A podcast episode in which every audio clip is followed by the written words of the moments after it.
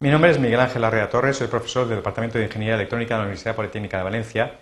Vamos a tratar en la presente sesión de completar los aspectos de la jerarquía de símbolos en Capture, el programa de captura de esquemáticos de ORCAD. En una sesión anterior hicimos un diseño con jerarquía compleja en el cual los objetos jerárquicos eran símbolos.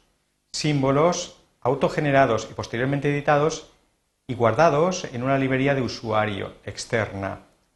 En la sesión actual lo que vamos a hacer con ellos es modificar los símbolos en la librería y ver en qué medida afectan a sus instancias. Ello nos llevará a descubrir el motivo, la razón de ser de la caché del diseño.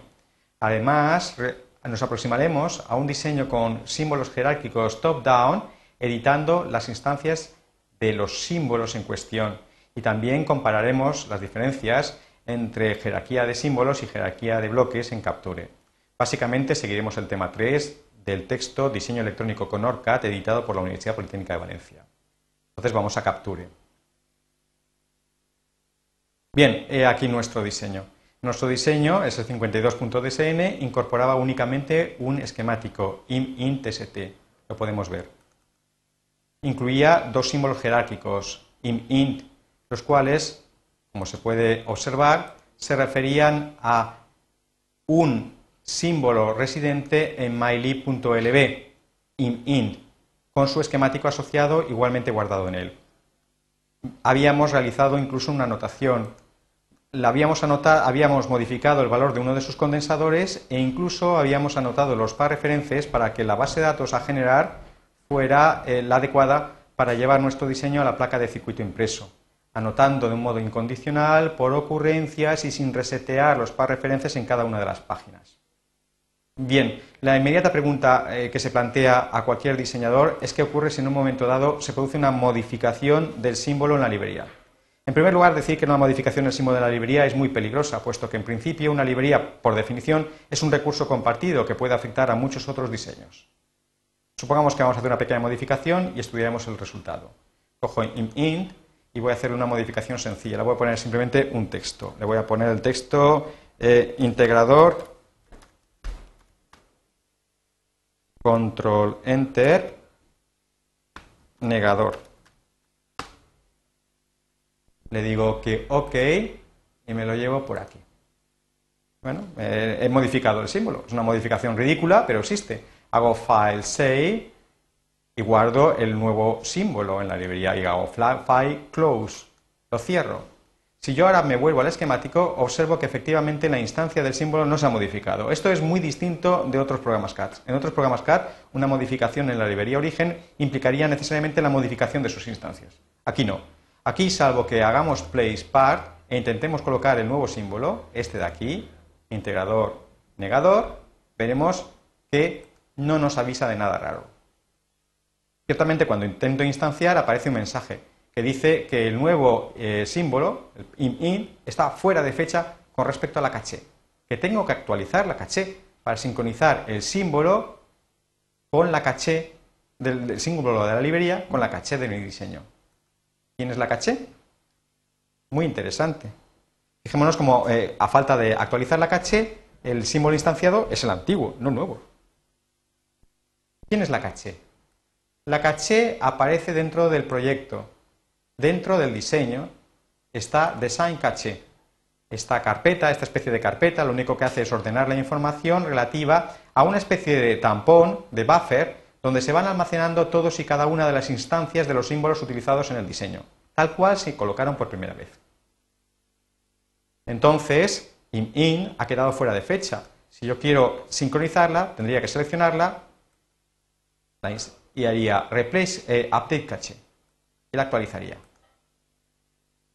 Cuando yo vuelvo al esquemático, efectivamente el esquemático ha sido actualizado con la versión actual del símbolo. La caché es muy útil. Actúa como si fuera una librería de usuario. La razón de ser está en los programas de captura de esquemáticos. Antiguamente, los programas de captura de esquemáticos las instancias de los símbolos eran simples punteros hacia una librería.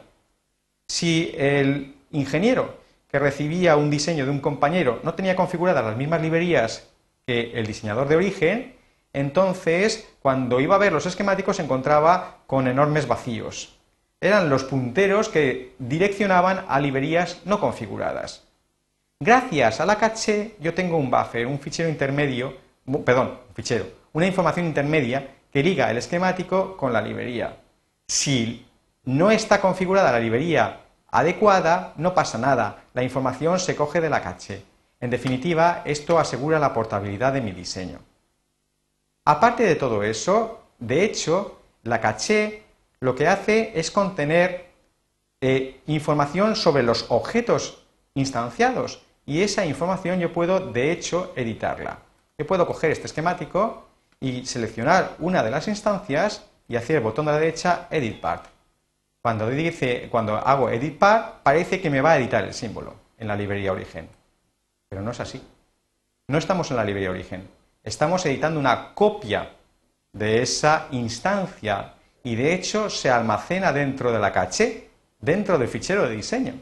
Yo puedo hacer modificaciones de lo más inocentes. Podría, por ejemplo, eh, en vez de llamarlo integrador negador, llamarlo eh, eh, diferenciador negador.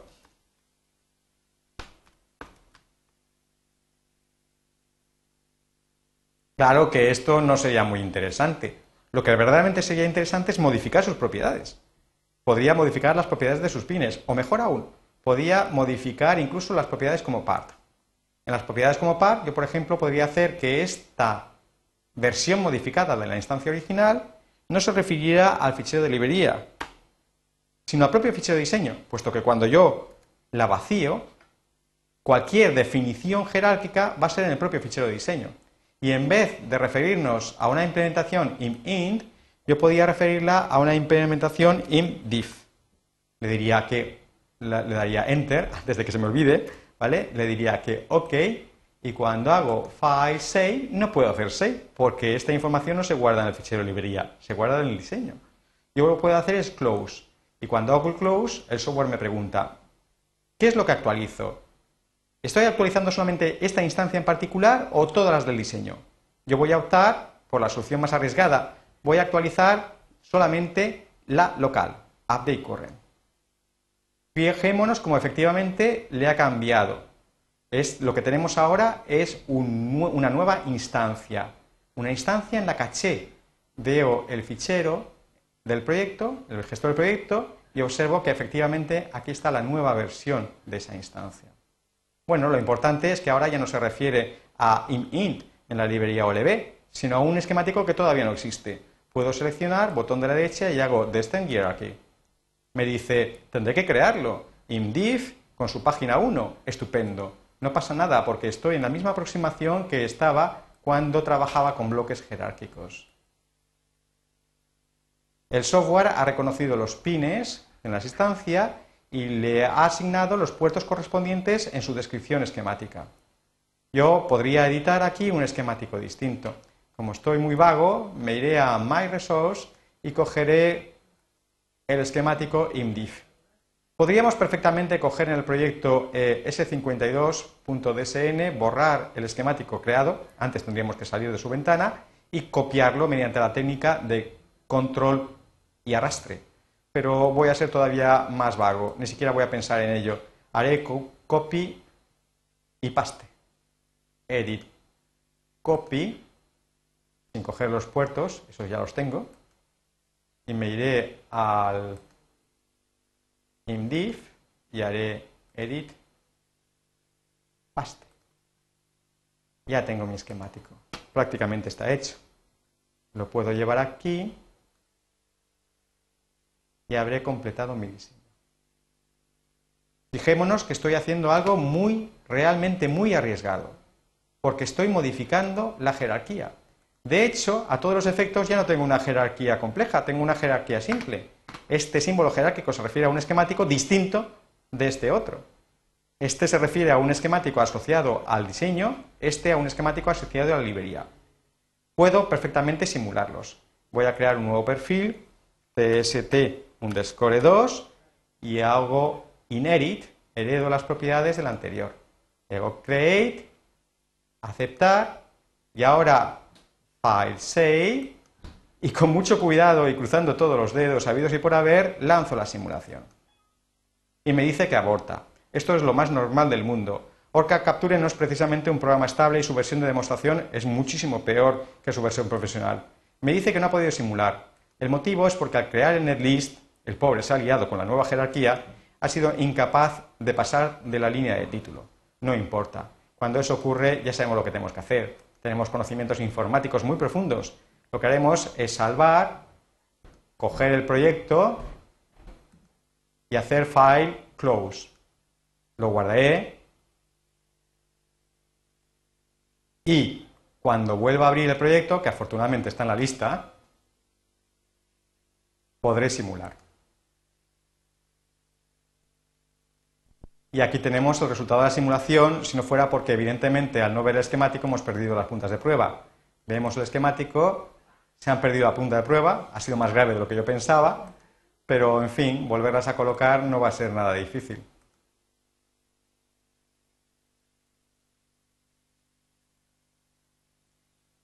Pues sí que va a ser difícil.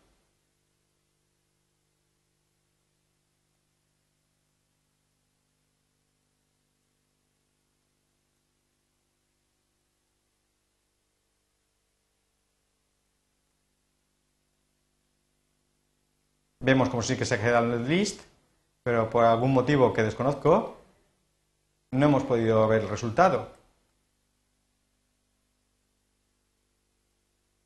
Bueno, podríamos incluso, mediante las técnicas clásicas, coger trace ADD y escoger nuestras tensiones directamente. Que no se diga que no lo intentamos. Aquí lo tenemos. Se observa claramente que el resultado de la simulación es distinto porque ciertamente el circuito es diferente. Bien, Siguiente pregunta que se plantea a cualquier experto en la captura de esquemáticos. Bien, ¿y si yo quiero volver a la situación inicial?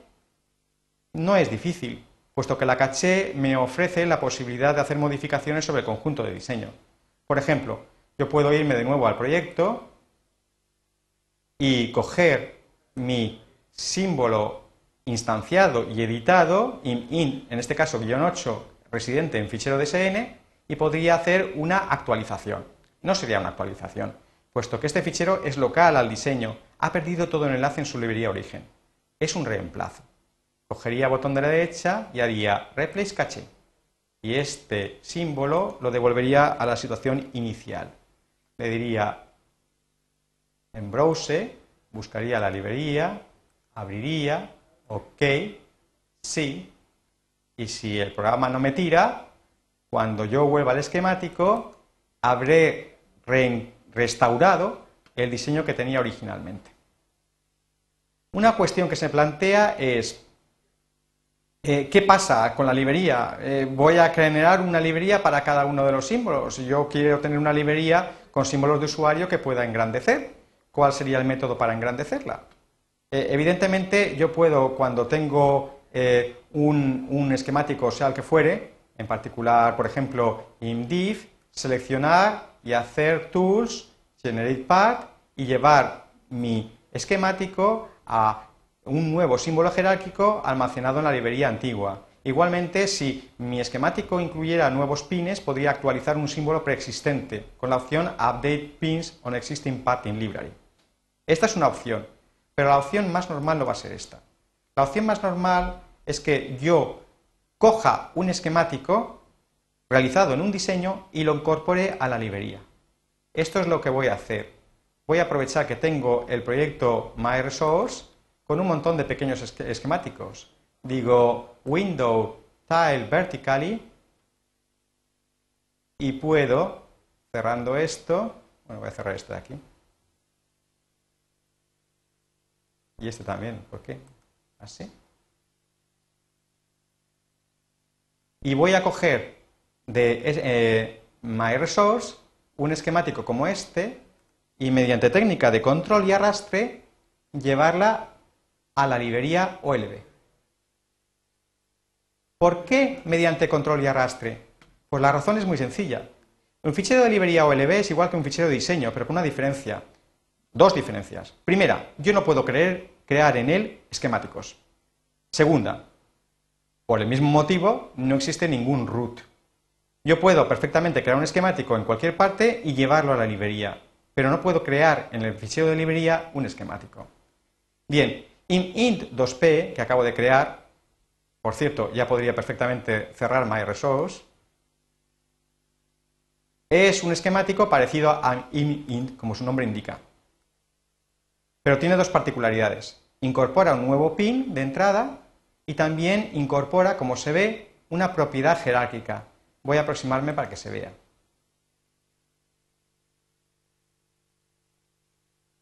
El nuevo pin es una novedad con respecto al antiguo símbolo imint y la propiedad es una propiedad capvalue que tendrá que estar asociado al símbolo. Yo podría a partir de aquí, mediante toolGenerate, generar un símbolo jerárquico, pero no tendría sentido. Es más inteligente actuar sobre un símbolo previo y modificarlo. Es lo que voy a hacer ahora. Entonces me voy al proyecto, selecciono IMIN, este es el que me va a servir de referencia y lo edito.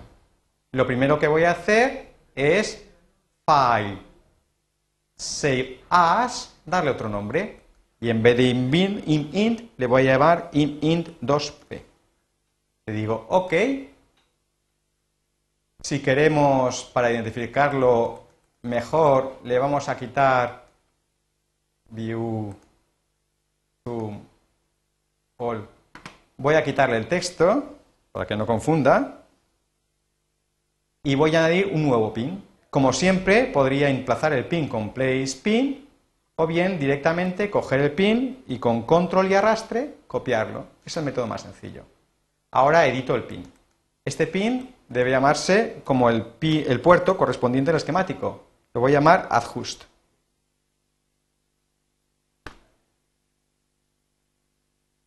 Aparte este pin le voy a dar una propiedad float, porque no siempre lo voy a utilizar. User properties, new, propiedad float, y le voy a dar valor r2gnd porque el esquemático que hay abajo es analógico. Le digo OK. Hemos dicho que el esquemático eh, que hay debajo tiene una propiedad jerárquica, entonces tendré que asegurarme primero que este, este, símbolo casa con dicho esquemático y en segundo lugar que la propiedad jerárquica es editable a nivel superior. Todo se hace en Options Part Properties. Vimos, como lo hemos copiado, que la implementación es int por defecto, es la que tenía el anterior símbolo, le voy a llamar int2p. Y por otra parte voy a crear la propiedad jerárquica. Con new le voy a eh, crear la propiedad que se llamaba capvalue, lo recordamos, mediante la arroba esa propiedad era jerárquica, podía ser modificada en su símbolo y el valor, por defecto, siempre hay que darlo, 2 picofaradios. Le digo OK y ahora ya esta propiedad existe. Para que se vea en pantalla, cuando instanciemos el símbolo, tengo que decirle display, que se vea su nombre y su valor. Y aquí tenemos la propiedad preparada para ser instanciada a nivel superior. Haría file save y estaría en condiciones de trabajar con este nuevo símbolo jerárquico. File close. Voy a trabajar del mejor modo posible, ya que me he tomado el trabajo, el esfuerzo de hacer un símbolo basado en otro, poder modificarlo, sustituir uno por otro es casi inmediato. Así que voy a coger la caché, me voy a aprovechar de eso y voy a hacer replace caché. Y en vez de int voy a coger int 2p. Le diría que OK. Y si no pasa nada, ¿vale? El nuevo, el esquemático int tst habrá cogido int 2p. Es muy importante darse cuenta que en el proceso de edición de un diseño, en la caché pueden quedar símbolos instanciados que hayan sido después borrados. Para actualizar, para limpiar la caché, se selecciona y se hace clean up cache. Me voy a int.tst y podemos ver efectivamente que ha sido capturado, como se ve, el nuevo símbolo. Vemos, curiosamente, que mantiene el nombre del antiguo. Es la propiedad value, que no sé exactamente para qué sirve, porque desde luego no tiene gran utilidad en PSPICE. Yo lo que sí que puedo hacer es coger y conectar una de las dos entradas. La otra la voy a dejar al aire para que se vea qué tal funciona la propiedad float. Hago escape y voy a hacer un nuevo, eh, una nueva simulación, un multianálisis con parámetros. En particular voy a coger U2 Lo selecciono y le voy a dar un valor variable que se llamará param_val. Como el valor tiene que ser interpretado, tendrá que ser incluido dentro de llaves. Cojo y pongo param val y cierro las llaves. Le digo OK y como sabemos, cuando tengo un multianálisis, voy a acercarme para que sea mejor, lo primero que nos importa es dar un valor por defecto. Bueno, afortunadamente lo había puesto en un trabajo previo, cojo param de aquí, ya sabemos que está en la librería special.lb y aquí con escape le voy a crear el nuevo valor por defecto para param_val. Edito sus propiedades, selecciono new row y la propiedad nueva se llamará param_val y como siempre tendrá un valor por defecto. Cancelo y asegurarme que se vea en pantalla implica darle display. Apply y cierro. Muy bien, ya puedo hacer simular esto. Lo único que necesito es crear mi perfil, en el cual haya un análisis, un multianálisis. Entonces creo un nuevo perfil llamado tst underscore 3. Voy a heredar las propiedades del anterior. Le digo create y al hacer create acordarme que voy a hacer un barrido paramétrico. Selecciono paramétrico, global parameter, el parámetro es paramval y voy a hacer, como en su momento hice para los bloques jerárquicos, de 2 picofaradios a 20 nanofaradios de uno en uno, una sola vez por cada década. Barrido logarítmico. Le digo aceptar y lanzo la simulación. De nuevo, la simulación abortó. Veamos por qué. Comprobaremos el netlist. Hay errores del netlist. ¿Vale? Lo de siempre. El software es muy delicado y no admite jugar tanto como yo lo hago. Así que hacemos lo de siempre. File save, cerrar, guardar el proyecto, cruzar los dedos y volverlo a abrir. Cuando lance la simulación, efectivamente está funcionando. Estoy haciendo un barrido paramétrico. ¿Le va a costar? Claramente son varias simulaciones transitorias las que tiene que hacer, tantas como valores tomo el parámetro, fijémonos, son cinco análisis y podemos visualizar en principio los resultados en pantalla. Cojo, por supuesto, el esquemático para visualizarlos. Voy a poner las puntas de prueba, esperemos que esta vez sí que nos la coja. Hago escape y efectivamente aquí tengo ya los resultados y con Window Tile Horizontally puedo verlos en pantalla. Hemos completado todos los aspectos relativos a la jerarquía de símbolos. ¿Qué diferencias hay entre jerarquía de símbolos y jerarquía de bloques? Es evidente que la jerarquía de bloques es el mejor método cuando uno tiene una aproximación top-down, siempre y cuando eh, el esquemático subyacente está dentro del fichero de diseño. La gran ventaja que tiene eso es que yo puedo crear esquemáticos donde no lo sabía. Yo puedo, por supuesto, utilizar la jerarquía de bloques y hacer una aproximación bottom-up, incluso de esquemáticos eh, exteriores al diseño. Puedo aproximarme top-down y hacer modificaciones sobre el esquemático subyacente, incluso si es externo. Lo que no podré hacer nunca es crearlo. Con la jerarquía de símbolos la situación es la inversa. Se supone que siempre es una aproximación bottom-up. Nosotros cogemos los esquemáticos, los generamos, los verificamos y después los llevaremos a una librería. A partir de ese momento podremos instanciarlos tantas veces como queramos. El problema es que hay que tener mucho cuidado. Yo no puedo modificar el esquemático porque está en una librería externa. Puedo sí modificar los valores de sus propiedades como ocurrencias, pero no, puedo modificar ese esquemático. Si quisiera modificar ese esquemático, aparte de que posiblemente afectara al resto de diseños que lo emplearan, tendría que cerrar mi fichero de diseño, abrir el fichero de librería y editarlo in situ. Por otra parte, la versión de demo tiene una limitación importante. Hemos visto símbolos jerárquicos que se refieren a un único esquema. En ese esquema hay solo instancias de primitivas. La versión de demo no permite otra cosa. En la versión profesional yo puedo tener un símbolo jerárquico que se refiere a un esquema que incorpore a su vez símbolos jerárquicos. Esto es, descripciones que impliquen más de un nivel. En la versión de demo, desgraciadamente, esto no es posible. Por supuesto, en un diseño, sea cual fuere, pueden ser utilizados tanto símbolos como bloques jerárquicos. Pueden utilizarse libremente. Lo importante es que el diseñador sea consciente del tipo de diseño que maneja, que sepa lo que es una jerarquía simple y una compleja, y sobre todo que recuerde, si tiene que hacer la placa de circuito impreso, que en un caso o en otro, por seguridad, siempre convendrá hacer una anotación por ocurrencias incondicional. Y esto es todo cuanto hay que decir sobre jerarquía de símbolos en ORCAD. Gracias.